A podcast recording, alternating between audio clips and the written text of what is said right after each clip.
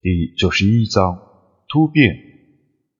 因为蓝羽王子的事情，林勋整场舞会也没有太多的心情去好好放松一下，反而有些枯燥。燕青也要应付那些贵族青年，暂时也没有跟他在一起。有些郁闷的林勋独自在角落里面喝着闷酒。波华的公爵也趁机将林勋介绍给了会场上的贵族。不过，对外宣称他的身份只是兽人佣兵团团长。虽然这个佣兵团团长名号跟在场的这些贵族身份比起来，简直什么都不是，但却没有人对明君有所小看。能够成为燕秦大明星的伙伴，又被庞贝帝国出了名的深谋远虑的霍华德公爵请为上宾，没有两把刷子，那是绝对不可能的。因此，舞会上的林勋虽然没有什么太多表现，却引起了各大家族的注意。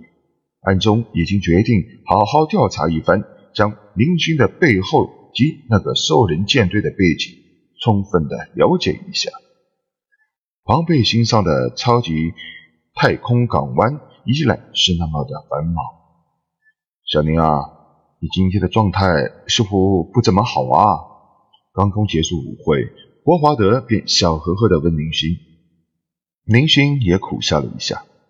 大人说笑了，我在为领地的发展发愁啊。林勋原本以为霍华德送自己的那个星系是多大的一笔财富，现在才明白自己大错特错了。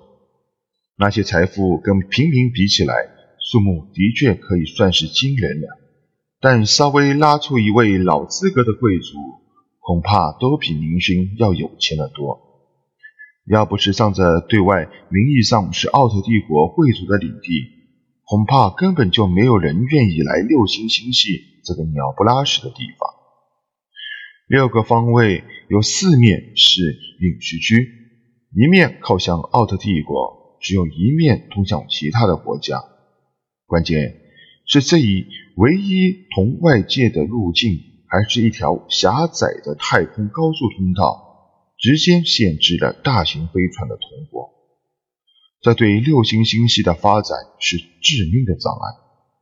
呵呵，小林啊，我也是没有办法。我的那些公开财产在帝国皇帝那里都是有记录的。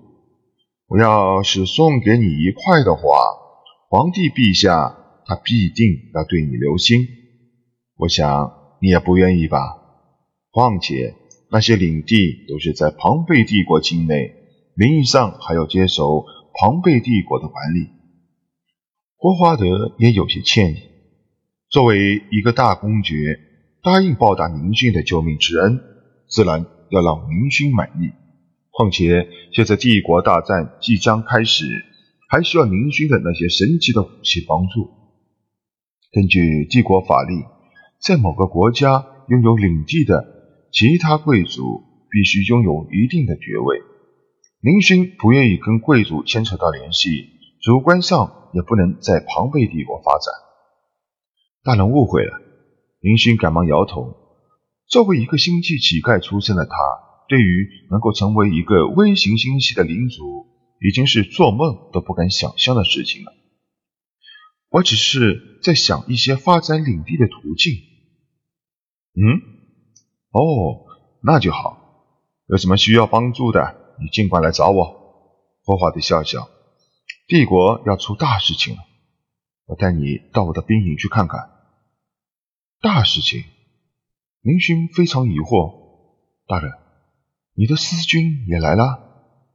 即便是对贵族没有太多了解的林勋也明白，贵族的私军是不允许带进首都的。否则以谋反罪认处。呵呵，是啊。霍华德忽然脸色一震。小心，我告诉你，帝国最近要发生一些怪事，非常奇怪。有一伙不明身份的人已经混进了帝国内部。帝国高层认为是飞火流星的两国的奸细。哦，林勋故作惊讶。不会吧？霍华德皱眉道：“没错，我也不太相信。不过太空时代的各个国家边界都太广泛了，混进来几个人是很正常的。不过有战舰避开太空能量反应探测雷达混进来，就有些诡异了。林勋心中虽然暗自好笑庞贝帝国的高层的多疑，表面却装作很吃惊的样子，看着霍华德，仿佛在等待霍华德的下文。嗯，小林啊，我想你大显身手的时刻到了。霍华德突然小声说道：“帝国已经纠集了十支千船舰队的，准备主动对飞火流星两个帝国发动攻击。”啊！林勋这次是真的吃惊了。无论是他还是小宝都没有想到庞贝帝国会主动开战。如果真的是这样的话，小宝原先制定的抢夺战舰生产线的计划要被迫停止，此前所做的一切努力都将会白白浪费。怎么了，小宁？是不是身体不舒服？霍华德看出林勋的变化。奇怪的问道：“你的身体素质没有这么差吧？”啊？哦，没事，没事。明星没有在这件事情上多说些什么。这是庞贝帝国高层的命令，自己即便是对霍华德公爵再怎么相劝，也于事无补。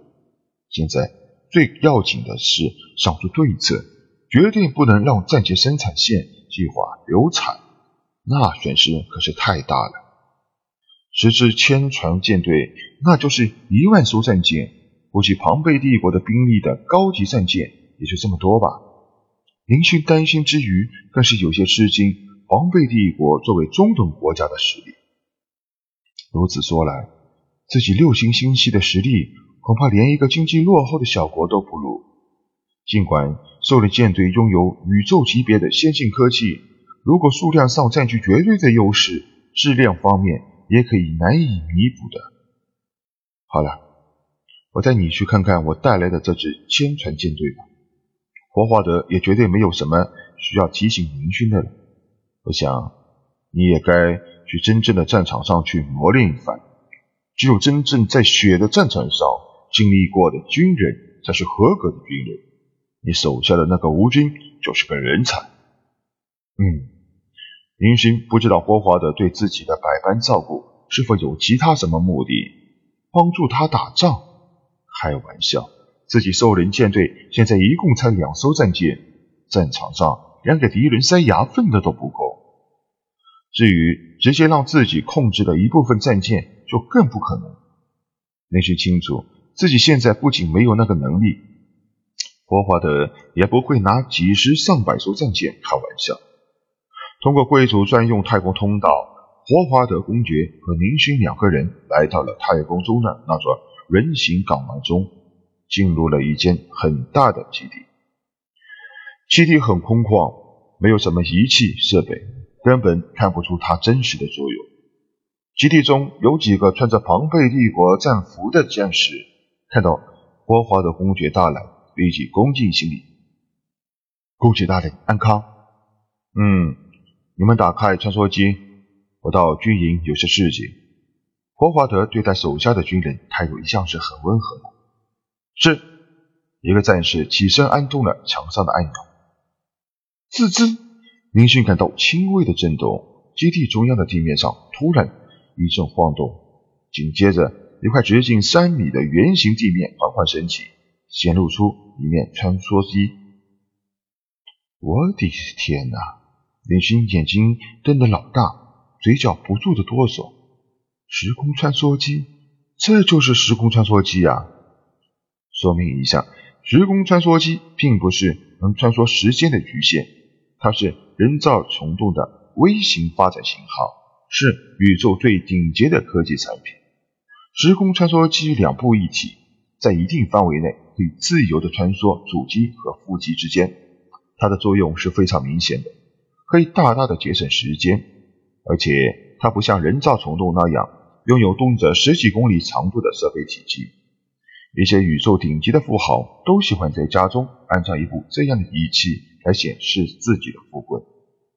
的确，这属于有钱人的玩具。这种时空穿梭机虽然体积小，造价却是惊人，总价值是可以传送到战舰的普通人造虫洞的百倍，而且它的运输口只允许传送体积很小的物品或者生物。如果说优点，也就是只有设备体积小，适宜隐蔽这一项了。林勋曾经问过小宝，要想买一套这样的时空穿梭机需要多少钱？小宝鄙夷的看了一下林勋，望望美丽的深蓝星，整个六星星系全部价值加在一起，这么多！林勋当时就惊呆了。整个六星星系的价值加在一起，差不多能够买来一件时空穿梭机的非重要部件。小宝仿佛深有研究的再次补充完了下半句。